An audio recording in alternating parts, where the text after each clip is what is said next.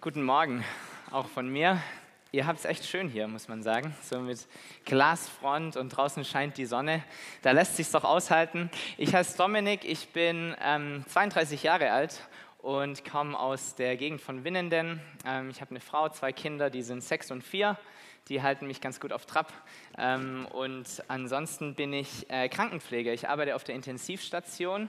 Ähm, deshalb ist es auch immer so ganz spannend, dort ähm, zu versuchen, einen Unterschied zu machen. Als Krankenpfleger bin ich dort aktiv.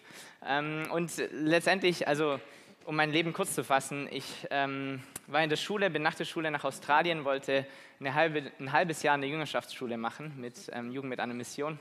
Es wurden fünf Jahre draus ähm, ich bin dort irgendwie hängen geblieben und ich habe mit Gemeinde dort gearbeitet, habe äh, als Mitarbeiter bei Jugend mit einer Mission gearbeitet, habe diese Jüngerschaftsschulen nachher geleitet und ähm, so Einsätze geleitet in verschiedene Regionen der Welt. Und letztendlich sind wir dann als Familie, meine Frau habe ich dort auch kennengelernt, ähm, zurückgekommen nach Deutschland, um in irgendeiner Form mit Gemeinde zu arbeiten. Das war so unser Grund, warum wir überhaupt umgezogen sind. Australien ist ein wunderschönes Land, wir hätten es dort gut ausgehalten, aber wir haben gespürt, irgendwie Gott ruft uns zurück nach Deutschland und zurück in Kirche. Zwei Dinge, die ich nie gedacht hätte. Naja, jedenfalls sind wir nach Deutschland gekommen und ähm, haben dann dort relativ zügig Anschluss gefunden in der Gemeinde in Winnenden, Volksmissionsgemeinde. Ähm, dort relativ schnell in eine Leiterschaft reingekommen, relativ schnell gepredigt. So circa drei, vier Jahre ähm, ging das. In der Zeit habe ich meine Ausbildung gemacht. Äh, und dann quasi war ich zwei Jahre dort angestellt als Teilzeitpastor, so wurde ich immer ganz nett genannt. Ja. Habe 50 Prozent dort gearbeitet und 50 Prozent im Krankenhaus. Und ähm, dann letztes Jahr, letztendlich im Mai, sind wir aus dieser Gemeinde rausgegangen, weil wir wiederum gespürt haben, dass Gott uns in was Neues reinruft, in einen alternativen Weg, Gemeinde zu leben, Gemeinde zu bauen, Gemeinde zu sein. Das ist so unser Stichwort. Und ähm, seitdem sind wir auf einem spannenden Weg. Und ähm, genießen es voll, einfach Gott hinterher zu gehen, Schritt für Schritt uns leiten zu lassen, das zu tun, was er sagt. Und genau das ist eigentlich auch das Thema für, für heute früh. Das ist ein Thema, das mich beschäftigt in den letzten Jahren, nämlich Gehorsam und wer leitet eigentlich mein Leben? Wer ist eigentlich derjenige, der bestimmen darf, wo es hingeht, wie es weitergeht, was ich tue, wie ich mein Geld verdiene und so weiter. Und ich glaube, egal wie lange du schon Christ bist, dieses Thema sollte dich immer wieder herausfordern. Wenn es dich mal nicht mehr herausfordert, dann solltest du zu mir kommen und mit mir sprechen. Also entweder du machst etwas extrem richtig oder extrem falsch, egal was es ist, wir müssen sprechen, weil ich möchte wissen, was du tust. So, es ist ein extrem herausforderndes Thema, weil die Bibel eigentlich voll ist von ganz vielen schönen und guten und wunderbaren Versprechen, wie toll unser Herr ist, oder? Und wie schön es ist, von ihm geleitet zu werden, dass sein Weg der beste ist und der höchste und der vollkommenste, den wir uns überhaupt vorstellen können. Es ist die Rede von diesem guten Hirten, dieser gute Hirte, der uns zu saftigen Wiesen führt und der uns erfrischt und der uns nicht nur irgendwas gibt, sondern der uns mehr als genug gibt. Das ist doch unser Papa, unser Hirte, unser Gott, dem wir eigentlich nachlaufen möchten. Und deshalb versuche ich das, so gut ich es kann, diesem guten Hirten hinterherzugehen. Und es hat mich manchmal an verrückte Orte gebracht und es hat mich manchmal dazu gebracht, Dinge zu tun, die andere Menschen nicht verstehen oder die nicht logisch sind oder die komisch geklungen haben. Aber es hat mich nicht daran gehindert, es weiterhin, so gut es geht, irgendwie zu tun. Und manchmal klappt es ganz gut, mich leiten zu lassen, auf ihn zu hören, seine Wege zu gehen. Und manchmal klappt es überhaupt nicht. Ja, ich bin ganz ehrlich mit euch. Manchmal klappt es überhaupt nicht, weil es bringt nichts, irgendwas hier vorzumachen und so tun, als wäre es immer gut. Ist es nicht. Manchmal klappt es überhaupt nicht. Und ich möchte euch eine Geschichte mitbringen heute, eine Geschichte, die vielleicht nicht so mega oft ähm, benutzt wird für Predigten. Ein Typ, der eher als ja, so einer der Bösen in der Bibel drinne steht. Nämlich, ich möchte reden über Saul. Und zwar nicht über Saulus, der zu Paulus wird, sondern über Saul, der im Alten Testament dieser böse König ist, dieser schlechte König, dieser eifersüchtige König, der gefühlt nichts mit Gott am Hut hat und der den von Gott erwählten König David, den wir ja alle mögen und lieben, ja, der diesem David auch noch Böses will und versucht, ihn umzubringen. Aber wisst ihr, sein Leben war tatsächlich nicht immer so. Seine, seine Anfangszeit als König war eigentlich sehr, sehr vielversprechend. Und ich möchte euch mit hineinnehmen in den Kontext dieser Geschichte. So aus einem Mann namens Israel, Jakob, ja, mit seinen zwölf Söhnen, der nach Ägypten kommt aufgrund von Josef, die ist wieder eine andere Geschichte, wird ein Volk. Dieses Volk Israel wächst heran unter Sklaverei in Ägypten und für 400 Jahre lang werden sie versklavt und egal was ihnen auferlegt wird, es interessiert sie eigentlich gar nicht, sie verbreiten sich einfach noch mehr. Irgendwann kommt die lang ersehnte Rettung, Moses und Aaron kommen und sie dürfen dieses Volk Gottes hinausleiten aus der Unterdrückung, aus der Sklaverei. Aber leider geht es nicht von der Sklaverei direkt in ein perfektes Land, sondern da kommen diese 40 Jahre in der Wüste, die wir kennen. Und sie lernen Gott kennen in dieser Wüste und sie lernen sich selbst kennen und kommen irgendwann letztendlich an in diesem gelobten Land.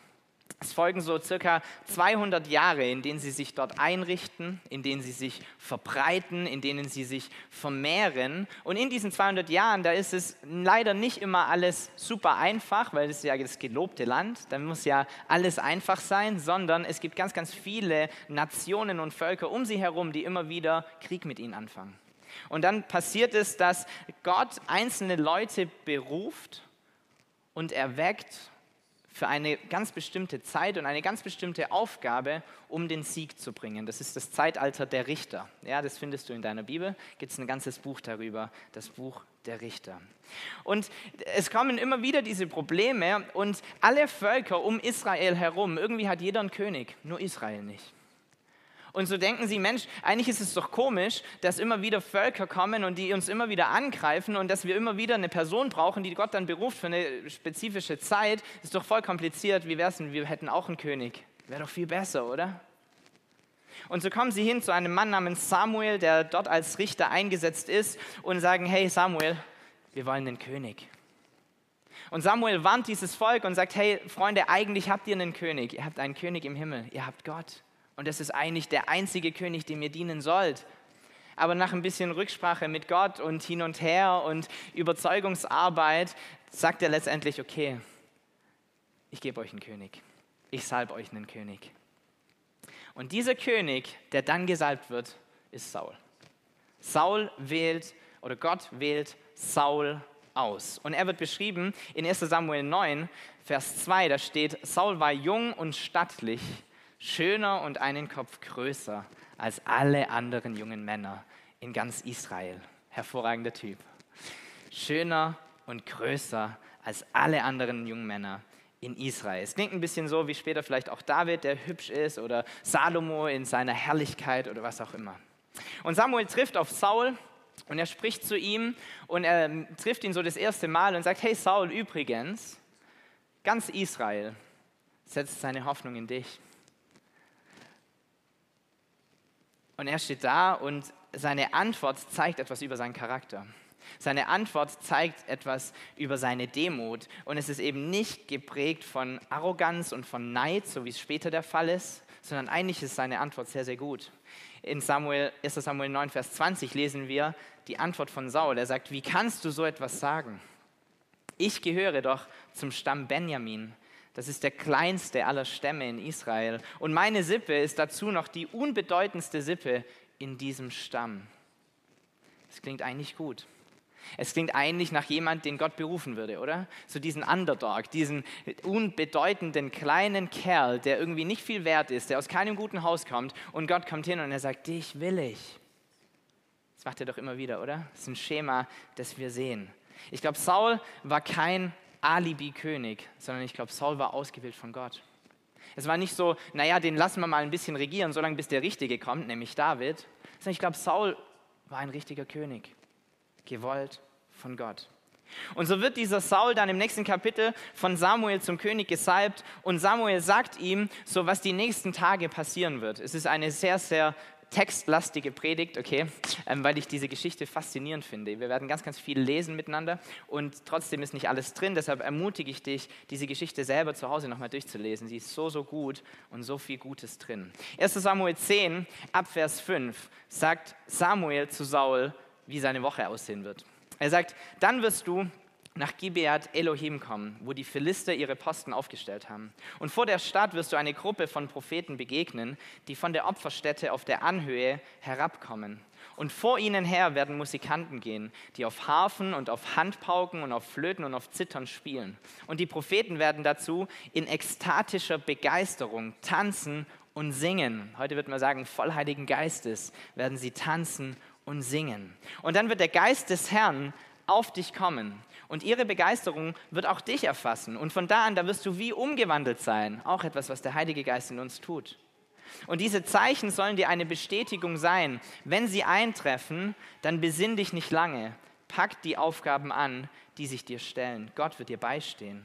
Samuel fügte hinzu, geh mir voraus nach Gilgal und warte sieben Tage auf mich. Ich werde dorthin kommen und ich werde dem Herrn Opfer darbringen. Und dann will ich dich wissen lassen, was du tun sollst. Als Saul von Samuel wegging, machte Gott ihn zu einem neuen Menschen. Hervorragend, oder? Alle Zeichen, die Samuel vorhergesagt hatte, trafen der Reihe nach ein.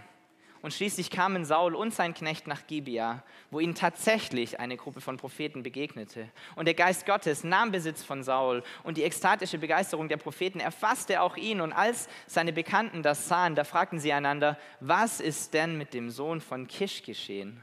Wie kommt denn Saul unter die Propheten? Bis dahin klingt dieser Kerl wie ein Riesentyp, oder? Ich glaube, wenn es eine, eine, eine Beschreibung geben würde für einen guten König, für Gottes Volk Israel, dann wäre es das, oder?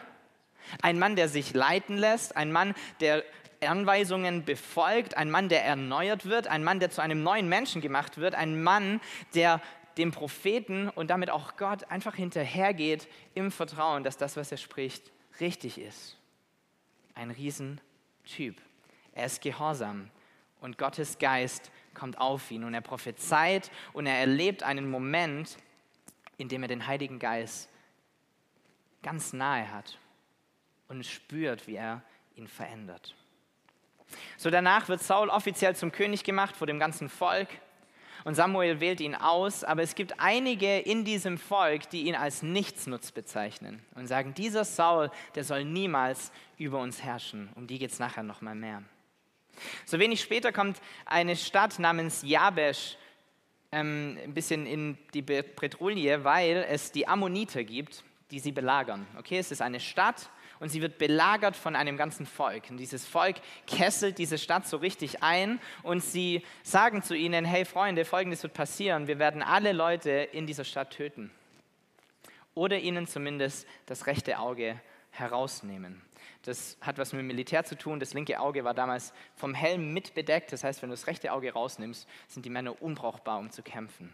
So, sie wollen alle umbringen oder das linke Auge rausnehmen. Und diese Menschen in dieser Stadt, könnt ihr euch vorstellen, sind verzweifelt.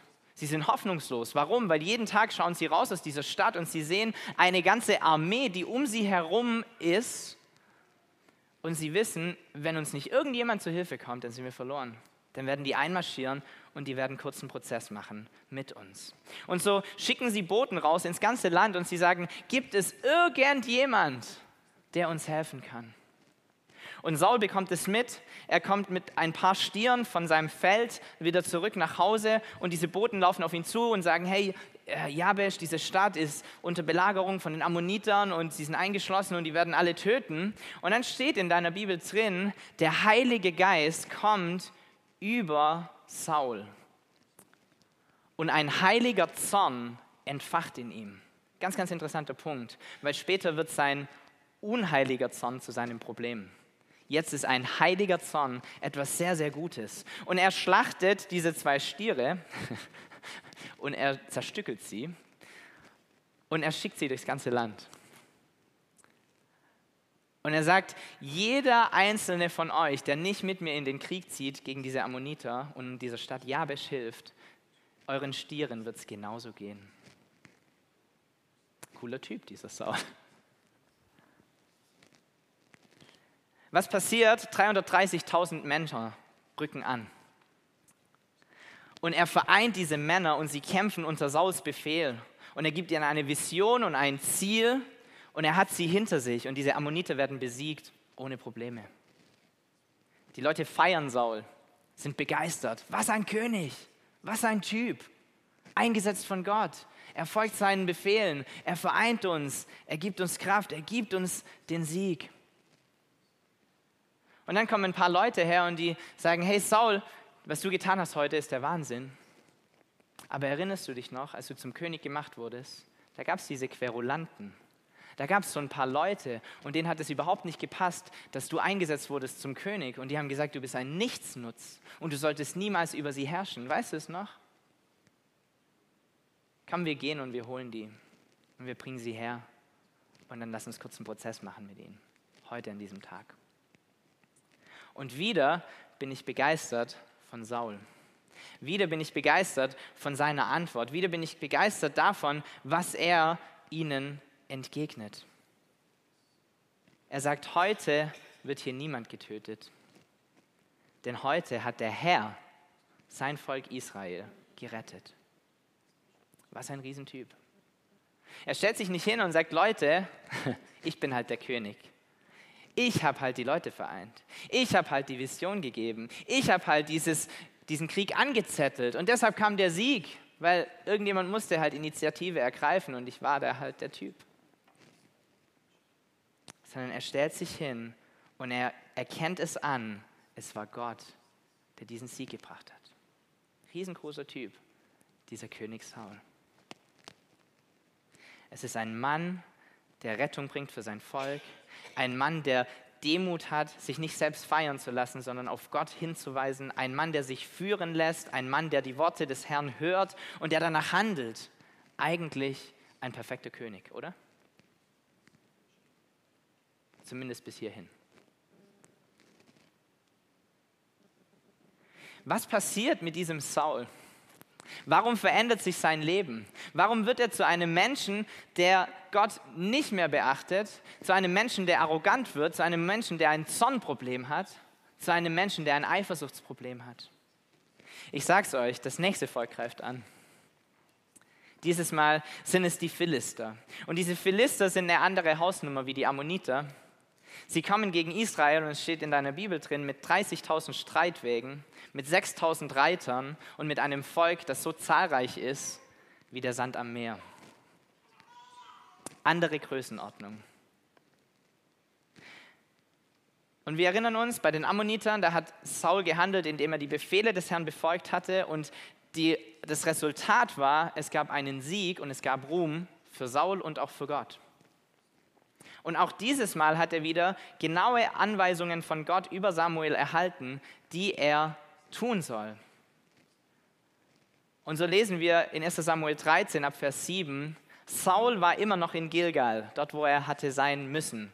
Erster guter Punkt, Saul, hast du geschafft, du bist am richtigen Ort.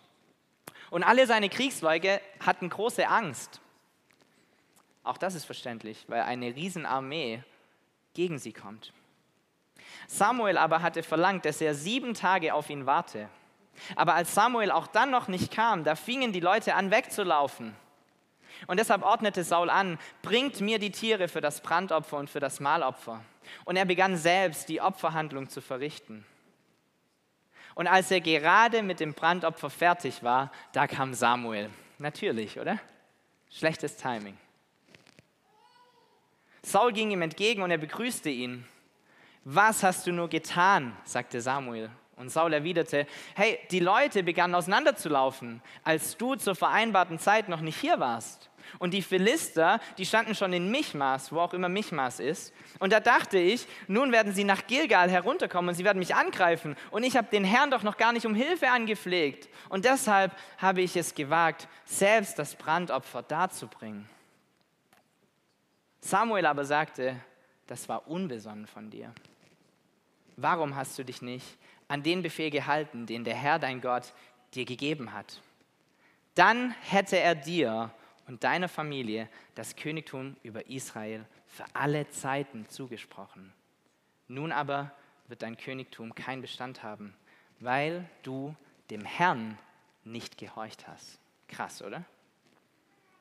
Weil du dem Herrn nicht gehorcht hast. Ich weiß nicht, wie es dir geht, wenn du diese Stelle liest, aber wenn ich ehrlich bin, ich kann Saul zu 100% verstehen. Zu 100%. So, wir denken uns, wir sind in einer Situation, wie er es ist, mit einer Armee, die übermächtig ist, und du sitzt da und du wartest. Und er versucht es ja wirklich, oder? Müssen wir ihm geben. Er versucht ja wirklich, sich an Gottes Wort zu halten. Er versucht ja wirklich auf ihn zu hören. Er versucht ja wirklich zu warten, aber irgendwie sieht es zunehmend einfach schlecht aus. Die Lage wird angespannter, die Angst wird größer, die Gefahr, die wird immer reeller, der Feind, der wird immer lauter und Samuel oder Gott kommt einfach nicht. Kennt ihr das aus eurem Leben? Scheinbar sieht er das gar nicht. Wie schwer diese Situation ist hier. Vielleicht kommt er auch gar nicht. Vielleicht kommt Gott auch gar nicht. Und Saul überlegt und er trifft eine Entscheidung. Und vielleicht hat es ihn in den Tagen davor auch schon so ein bisschen gejuckt, irgendwie zu handeln. Das Warten war bestimmt zu keiner Situation einfach, oder? Warten ist immer blöd. Aber warten mit einer mächtigen Armee, die gegen dich kommt, glaube ich, noch schwieriger. Und vielleicht hat es ihn gejuckt, schon die Tage davor irgendwie etwas zu tun. Aber vielleicht hat er sich immer auf dieses eine Ding berufen, am siebten Tag, da wird er kommen. So hat es gesagt. Am siebten Tag, da wird er kommen. Am siebten Tag passiert was. Und er stellt sich auf dieses Wort. Und vielleicht ist er sogar so weit gegangen, dass er sich so eine Deadline gemacht hat. Das steht nicht in deiner Bibel, das ist meine Interpretation, okay? Vielleicht hat er sich so eine Deadline gemacht und er hat die vielleicht sogar kommuniziert zu seinen Leuten, hat gesagt, hey Freunde, wenn Samuel am siebten Tag bis 12 Uhr nicht da ist, dann machen wir es halt selber. Das machen wir auch gerne übrigens, ne? Deadline setzen für Gott. Macht ihr gern, oder? Wenn er es bis dahin nicht schafft, dann machen wir es halt selber. Und dann kommt dieser siebte Tag und die Sonne geht auf und Saul klettert aus seinem Zelt oder wo, wo auch immer er schläft und er guckt, kein Samuel.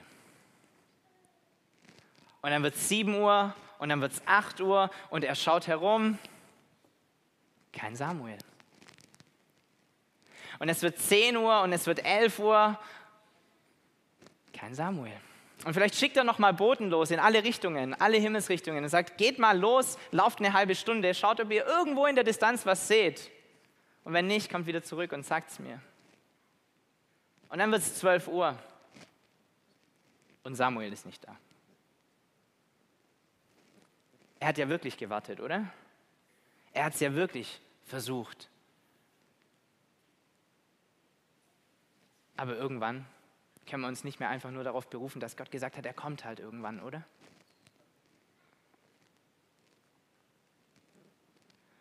Und so entschließt er sich, das Ganze selbst in die Hand zu nehmen. Und auch das macht er eigentlich ja gar nicht so arg schlecht, oder? So, er stellt sich ja nicht hin und sagt, naja, auf Gott können wir scheinbar nicht hoffen, der kommt eh nicht. Wir haben ja keinen Prophet, deshalb entscheide ich jetzt, was wir tun, weil ich bin eh der Größte.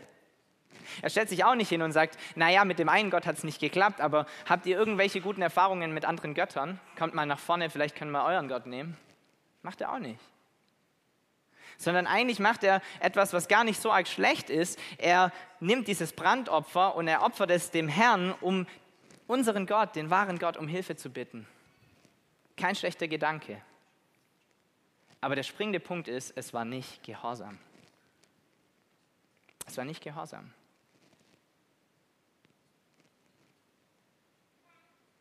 In diesem Fall, da hört er nicht hin und er lässt sich nicht leiten von Gott, sondern er lässt sich leiten vielleicht von seiner Angst, vielleicht von dem Druck, der immer stärker wird, vielleicht von den Menschen, die immer lauter werden, vielleicht von dem Plan B, den er irgendwie ausgeheckt hat in seinem Leben. Wenn Gott nicht kommt, dann habe ich schon auch einen anderen Weg, wie es irgendwie klappt. Kennt ihr, oder? 1 Samuel 13, das war unbesonnen von dir. Warum hast du dich nicht an den Befehl gehalten, den der Herr dein Gott dir gegeben hat? Dann hätte er dir und deiner Familie das Königtum über Israel für alle Zeiten zugesprochen. Nun wird dein Königtum keinen Bestand haben, weil du dem Herrn nicht gehorcht hast. Diese Worte treffen mich so krass. Nach Saul kommt David und dieser David bekommt dieses ewige Königtum, das wissen wir, oder? Aus der Familienlinie Davids kommt Jesus und Jesus läutet dieses ewige Königreich ein. Und es wäre drin gewesen für Saul. Das ist doch krass, oder? Und er hat es verspielt. So, wie geht es weiter mit Saul? Sein Leben geht ab da bergab. Das ist ein Wendepunkt für ihn. Etwas, was alles verändert. Zwei Kapitel später kommt eine weitere Aktion, in der er nicht glänzt. Er soll gegen ein anderes Volk wieder ankämpfen, so viele Völker, ich weiß, Altes Testament, da geht's ab.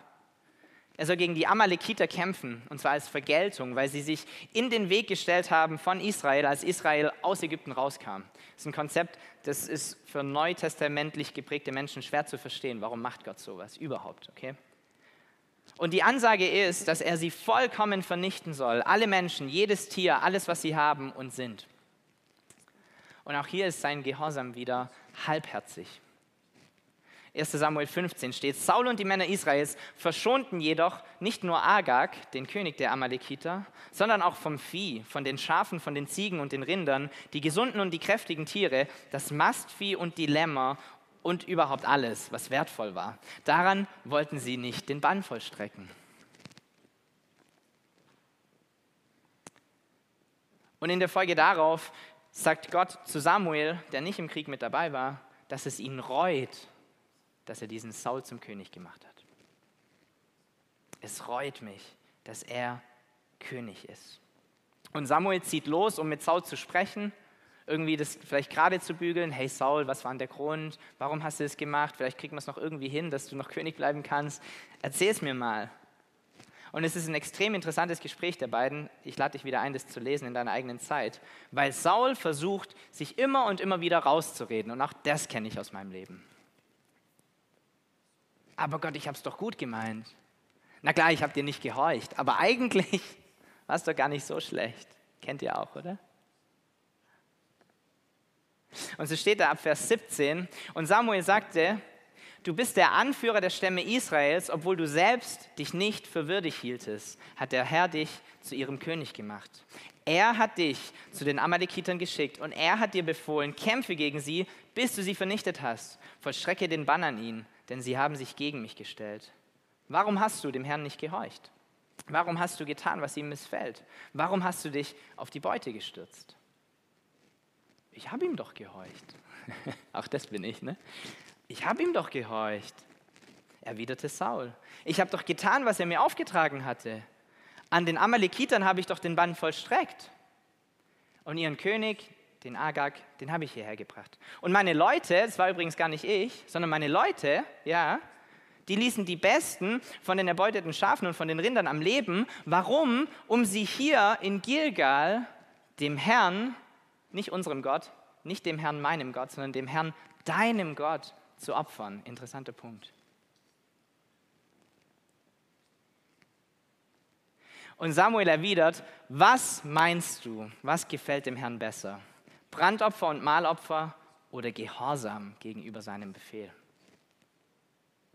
Lass dir gesagt sein, wenn du dem Herrn gehorchst, ist das besser als ein Opfer. Und wenn du ihm richtig zuhörst, dann ist das besser als das Fett von Widdern. So ein Mega-Vers. Das ist ein Vers, der mich seit drei Jahren begleitet. Und ich glaube, wenn du den Kontext der Geschichte kennst, wo dieser Vers steht, macht es ihn noch mal krasser, oder? Der Herr möchte Gehorsam so viel mehr als Opfer.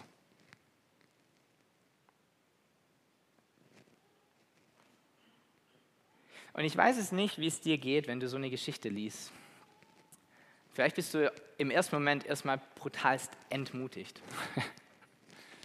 Weil dieser Saul doch eigentlich gar nicht so einen riesen Bock missbaut, oder? Der macht es doch gar nicht so schlecht. Ich kann es doch voll nachvollziehen. Ich erkenne mich da sogar so arg wieder.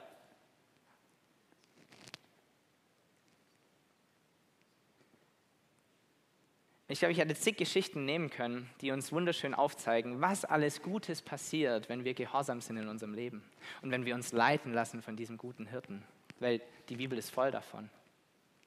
Aber ich habe ganz bewusst diese Geschichte gewählt, um zu zeigen, was wir aufs Spiel setzen, wenn wir es nicht tun. Saul verliert ein auf ewig beständiges Königreich. Und ich glaube, auch wir verlieren Dinge, die Gott für unser Leben vorbereitet hat, wenn wir uns nicht von ihm leiten lassen. So, die, diese Predigt soll dich im Bestfall natürlich nicht deprimieren und entmutigen, sondern sie soll dich ermutigen und motivieren. Und es wird schwierig, den Bogen zu kriegen. Ne? Ah, vielleicht kriege ich es hin. So, die Frage, ich glaube, die in unserem Kopf sein müsste, ist, wie schaffen wir es, das besser zu machen, oder? Das ist so das, was ich mich frage. Wie kriege ich das hin, dass ich zu keinem Saul werde? Also zumindest nicht zu dem späteren Saul, sondern dem Anfangs-Saul. Und ich habe mal so versucht, das zu formulieren ähm, und habe einfach drei Dinge mitgebracht, die, glaube ich, helfen, um Gott nachzufolgen, jeden neuen Tag. Und ich glaube, der allererste Schritt, der nochmal vorgestellt ist, ist, dass wir es uns vor Augen führen, wie wichtig Gehorsam tatsächlich ist. Weil manchmal tun wir das nicht. Gott ist ja gütig und gnädig und er nimmt uns doch zurück und so schlimm ist es doch nicht und er ist doch ein liebender Gott und ein guter Vater und bla bla bla und es stimmt alles. Aber ich glaube, Gehorsam ist absolut elementar für jeden Christ. Absolut. So wichtig. Und so glaube ich, dass wir drei Dinge tun können, um uns besser leiten zu lassen in unserem Leben. Und das erste Ding, was wir tun, ist, wir fragen nach. Es hört sich so einfach an, aber nachzufragen ist schwierig. Wie oft fragen wir Gott, was wir tun sollen oder was er über einen Menschen denkt oder wie er einen Konflikt angehen würde oder wie er unser Geld einsetzen würde? Wisst ihr was, ich glaube, oftmals fragen wir Gott nicht, weil wir haben Angst, dass uns die Antwort nicht passt. Kennt ihr das? Und deshalb frage ich erst gar nicht, Gott, wo soll ich wohnen? Weil nachher sagt er Afrika. Ich will nicht nach Afrika. Kennt ihr, ne? Ich frage lieber nicht, in welchen Job soll ich denn gehen? Nachher sagt er irgendwas, womit man kein gutes Geld verdient. Ich frage lieber nicht, was ich mit dem Geld machen soll, was auf meinem Konto ist. Nachher sagt er Spenden. Leute, kennt's, ne? Ich merke es, dass ihr es kennt. Und deshalb sprechen wir unser Gebet schon gar nicht. Wir fragen die Frage schon gar nicht, weil wir Angst haben könnten, dass das, was er sagt, uns nicht passen könnte. Richtig? Dann wird es ein bisschen schwierig, dich leiten zu lassen, wenn du die Frage schon gar nicht stellst. Das ist dir auch klar, oder? So, frag nach. Er soll mitsprechen dürfen. Und ich glaube, wenn das dein Problem ist, dass du die, denkst, die Antwort könnte mir nicht passen, ich glaube, dann müssen wir zurückgehen an diesen Punkt, dass wir wissen, dass Gott gut ist und zwar zu jeder Zeit. Das muss das Fundament sein, okay? Er ist gut und er meint's gut mit dir. Und ja, das, was er dir sagt, fordert dich vielleicht heraus. Und ja, den Weg, den er mit dir geht, ist höchstwahrscheinlich ungemütlich aber es ändert nichts daran, dass es der beste Weg ist, den du gehen könntest in deinem Leben. Frag nach. Gott ist gut, okay? Der zweite Punkt heißt, hör auch hin. Wenn du gefragt hast, dann hör auch hin. Und auch das ist nicht immer ganz einfach. Ich glaube, selbst wenn wir diese Frage stellen und selbst wenn wir hinhören möchten, ist es manchmal gar nicht so einfach zu hören. Manchmal wollen wir ja gar nicht hinhören, ne? das kennt ihr auch. Du machst deine stille Zeit oder du liest in der Bibel und du betest und du sagst, und Gott, bitte zeig mir auch noch, was ich hiermit machen soll. Danke, Amen und gehst weg. Kennt ihr auch, ne? Los geht der Tag. Auch wieder schwierig, wenn man keine Zeit sich nimmt, um zu hören. Aber selbst wenn wir uns hinsetzen und wir möchten hören, ist es schwierig manchmal, ihn zu hören, oder? Oder geht es nur mir so? Und teilweise glaube ich, dass es einfach sehr, sehr viel Lärm gibt in unserem Leben. Lärm, der es schwer macht, ihn zu hören. Stress und Unruhe und fehlende Konzentration und Dinge, die wir im Kopf haben, die noch erledigt werden müssen und unsere eigenen Gedanken zum Thema. Und dann gibt es auch noch den Teufel, der so gerne Lärm macht, so wie mit dem, mit dem Kochlöffel gegen den Kochtopf die ganze Zeit im Hintergrund haut, sodass du nicht hören kannst. Und ich glaube, dass wir ihn immer besser hören können, je mehr wir es schaffen, diesen Lärm zu eliminieren. Zumindest für eine kurze Zeit.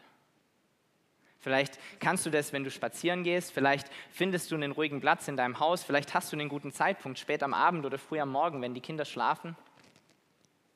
Und dann bete, bevor du hören möchtest, gegen den Teufel an, gegen deine eigenen Gedanken an, sodass du konzentriert auf ihn hören kannst.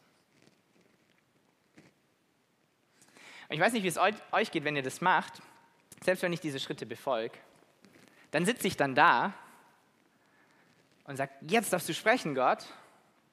Und in diesem Moment kommen mir 20 extremst wichtige Dinge, die ich eigentlich hätte vor drei Wochen erledigen müssen. Geht's euch auch so? Das ist blöd, oder?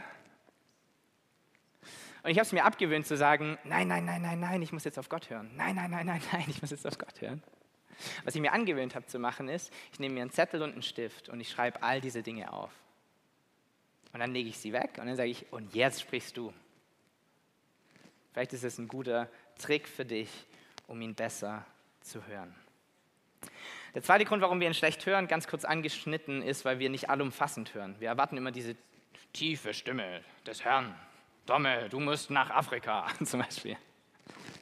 Aber ich glaube, er spricht auf so viele unterschiedliche Wege zu uns. Unsere Kommunikation im Alltag ist mehr als zwei Drittel nonverbal.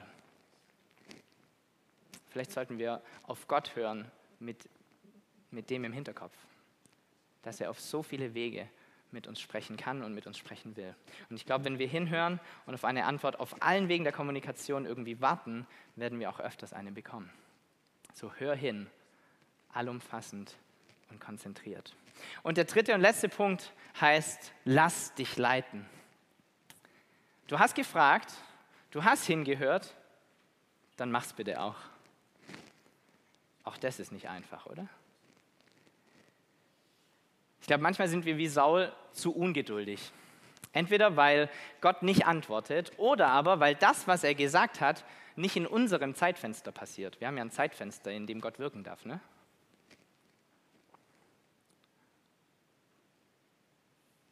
Und auch das ist manchmal so schwer. Ich frage mich so oft, warum braucht Gott so unglaublich viel Geduld? Also warum nicht er mit mir, das braucht er auch, aber warum brauche ich mit ihm so viel Geduld? Ist doch so, oder? Der kommt immer auf den letzten Drücker. Der kommt immer kurz bevor es zu spät ist. Und ich frage mich so oft, warum mal nicht entspannt? Warum mal nicht zwei Wochen früher? Das würde auch gehen. Aber du brauchst so brutal viel Geduld mit diesem Gott. Ne?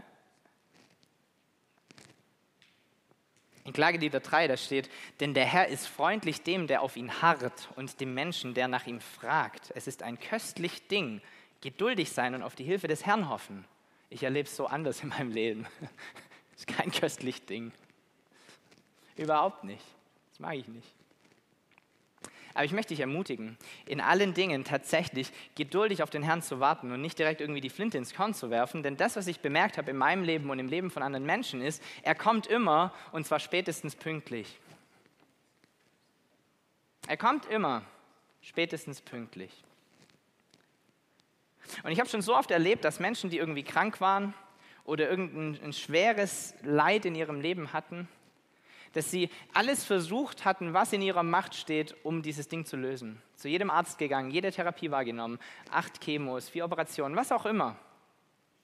Und irgendwann kommen sie an einen Punkt, wo sie komplett aussichtslos sind, wo sie komplett hoffnungslos sind. Und dann sprechen sie mit mir und sie sagen, weißt du was, Domme, jetzt kann eigentlich nur noch ein Wunder helfen.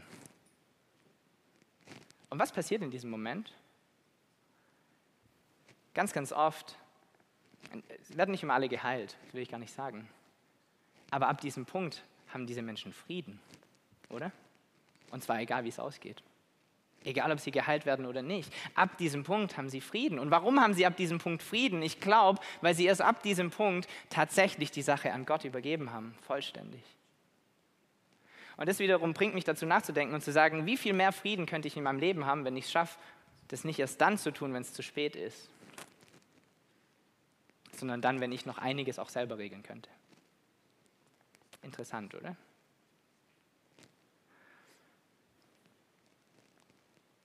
Ich glaube, es wäre cool, wenn wir so leben würden.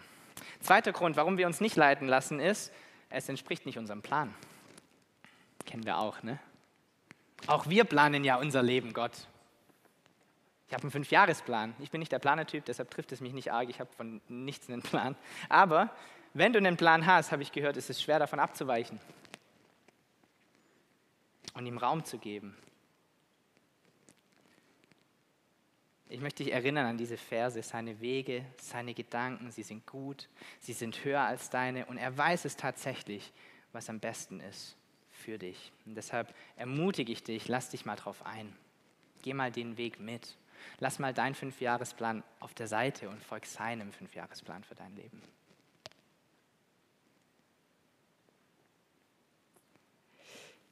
Und ich glaube übrigens, nur Side-Notiz, ich glaube, Gott ist der Weg viel, viel wichtiger als das Ziel.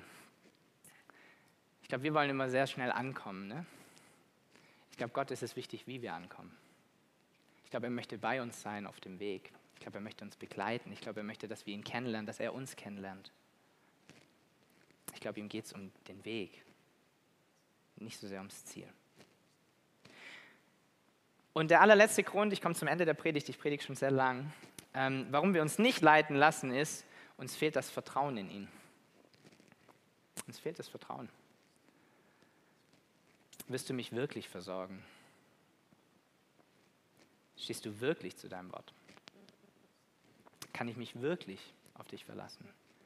Nicht nur Sonntag früh im Lobpreis, das Singen, sondern in meinem Leben es Realität werden lassen. Tust du wirklich das, was du versprichst? Und ich glaube, sich leiten zu lassen, wenn Gott irgendetwas sagt, was Sinn macht, das kriegt man noch einigermaßen hin. Aber ich weiß nicht, wie es euch geht, aber manchmal sagt Gott mir Dinge, die machen absolut keinen Sinn. Zumindest rational oder menschlich gesehen. Und dann wird es echt spannend, oder?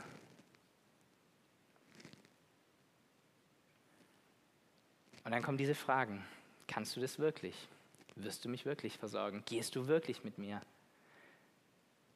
Aber alles, was ich in meinem Leben erlebt habe, ist, ja, er kann's. Ja, er kann's. Jedes Mal, wenn ich einen Schritt gegangen bin, habe ich erlebt, er ist da. Jedes Mal, wenn ich aufs Wasser hinausgegangen bin, habe ich bemerkt, ich kann scheinbar drauf gehen. Jedes Mal, wenn ich mich darauf eingelassen habe, zu gehorchen und dem hinterherzugehen, was er mir ins Herz legt, hat er es wunderbar gemacht. Und ich ermutige dich dazu, dich darauf einzulassen, es zu riskieren. Es ist ein, ein Risiko, definitiv. Es ist nicht einfach, für uns Deutschen sowieso. Wir sind so stetig und Versicherung für alles und keine Ahnung, was wir alles machen. Ich will es gar nicht schlecht reden, aber es ist schwierig für uns, von unserem, von unserem Mindset, einen Schritt zu gehen ohne Sicherheit, oder? Aber wisst ihr, Gott sagt nicht, du gehst den Schritt und ich mache das Wasser davor zu Eis und deshalb kannst du drauf laufen. Das ist übrigens deine Sicherheit. Sondern Gott sagt, geh den Schritt, ich bin deine Sicherheit. Das ist ein Unterschied, oder?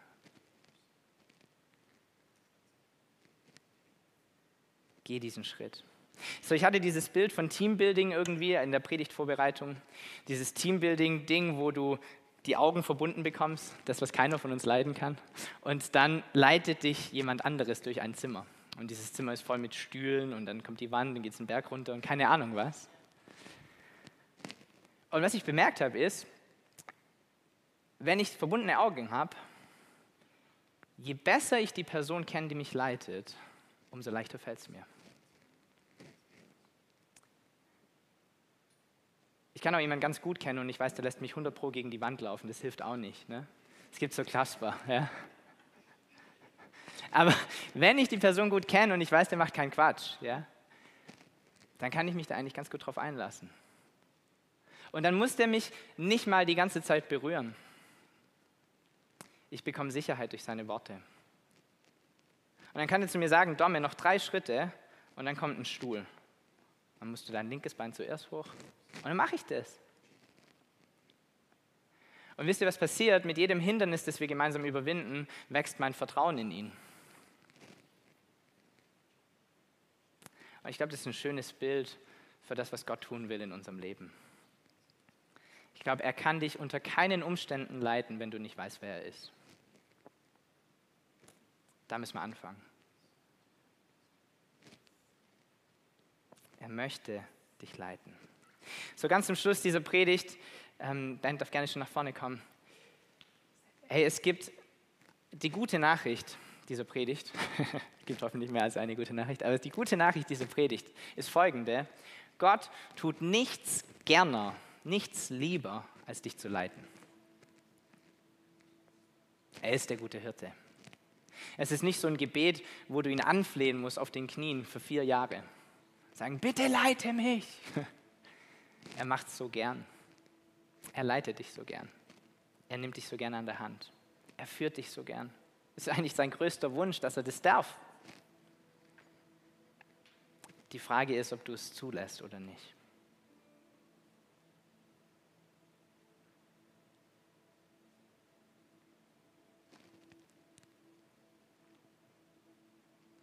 Und wenn du heute hier bist und du sagst, hey, eigentlich möchte ich das. Eigentlich möchte ich das mehr. Eigentlich möchte ich mehr hinhören. Eigentlich möchte ich mehr nachfragen. Eigentlich möchte ich mich mehr leiten lassen an jedem neuen Tag in meinem Leben, weil ich glaube, dass sein Plan der beste ist für mein Leben. Aber wenn ich ehrlich bin, wenn es darauf ankommt, habe ich Angst. Wenn es darauf ankommt, gehe ich oft einen Schritt zurück. Wenn es darauf ankommt, dann verlasse ich mich oft auf das, was ich kenne. Wenn es darauf ankommt, dann bleibe ich lieber in der Sicherheit. Wenn es darauf ankommt, dann bleibe ich lieber komfortabel. Dann möchte ich dir heute kurz sagen, du kannst rumgucken im Raum, es geht jedem Einzelnen genau gleich. Du bist nicht allein. Das ist schon mal eine gute Nachricht, oder? Und die zweite gute Nachricht ist, wenn dein Herz aber für ihn schlägt, und dein Herz dafür schlägt, dass du das nicht morgen umgesetzt bekommst, und zwar bis zum letzten Punkt. Aber dass dein Herz das ist, dass du sagst, ich möchte es aber mehr machen. Bitte nimm mich an der Hand und leite mich hinein. Dann hört Gott auf dein Gebet zu 100 Prozent. Und wenn das dein Gebet ist, dann lade ich dich ein, einfach mit mir zu beten. Ich möchte zum Abschluss zu dem kommen, der alles kann. Und es ihm erlauben, ganz bewusst heute unser Herz zu berühren. Er liebt es, dein Herz zu berühren.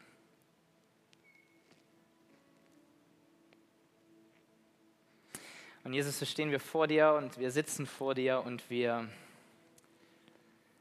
möchten zuallererst anerkennen, dass du der absolut gute und perfekte Hirte bist. Danke, dass es in dir nichts gibt, was schlecht ist. Danke, dass du der beste Vater bist, den wir uns vorstellen können. Danke, dass du Gutes willst für deine Kinder. Danke, dass du deinen Kindern nicht irgendetwas aufredest oder aufdrückst, sondern dass du sie befreien möchtest und dass du sie hineinführen möchtest in ein Leben, das geprägt ist von einer starken Identität und von absoluter Freiheit. Danke für deine guten Pläne. Danke für deinen Plan für jedes einzelne Leben in diesem Raum. Und danke, Jesus, dass du uns nicht irgendwie ein Ziel gibst, das wir in 30 Jahren irgendwie erreichen müssen, sondern danke, dass du jeden Tag aufs Neue mit uns unterwegs sein möchtest, sodass wir kleine Schritte machen können, um dorthin zu kommen, wo wir hinkommen sollen.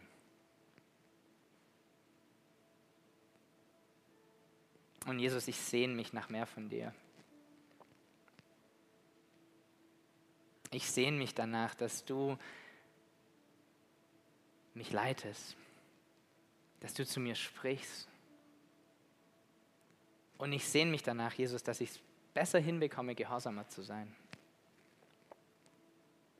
dass ich nicht überwältigt werde von Angst, dass ich nicht überwältigt werde von Ungewissheit, von Unsicherheit, von diesen ganzen Fragen, wie das klappen soll, sondern dass ich genug Mut fassen darf, durch dich zu dir zu schauen und zu sagen, mein Gott kann's.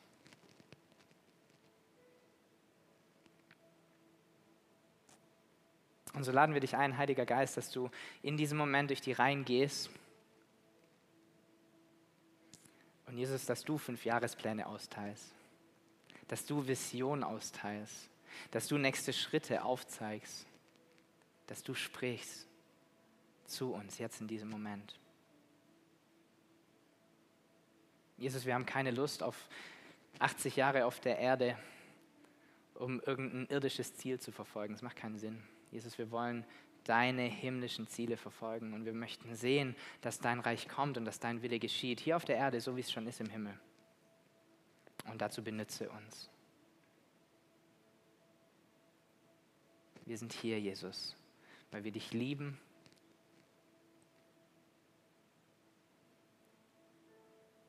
Und weil wir wissen, dass es kein größeres Glück für uns gibt, als nah an deiner Seite zu sein und zu bleiben. Erfrische uns an diesem Tag mit deiner Gegenwart, mit deiner Güte, damit, dass du treu bist und treu warst in unserem Leben und im Leben von so vielen Menschen.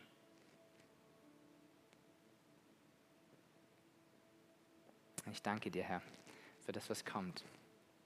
Danke, dass die Zukunft vor uns liegt, die von dir schon geplant ist und mit uns gestaltet wird. Und ich spreche das aus über jeden Einzelnen hier. Du hast gute Dinge vorbereitet. Gute Dinge vorbereitet. Ich danke dir dafür, Jesus.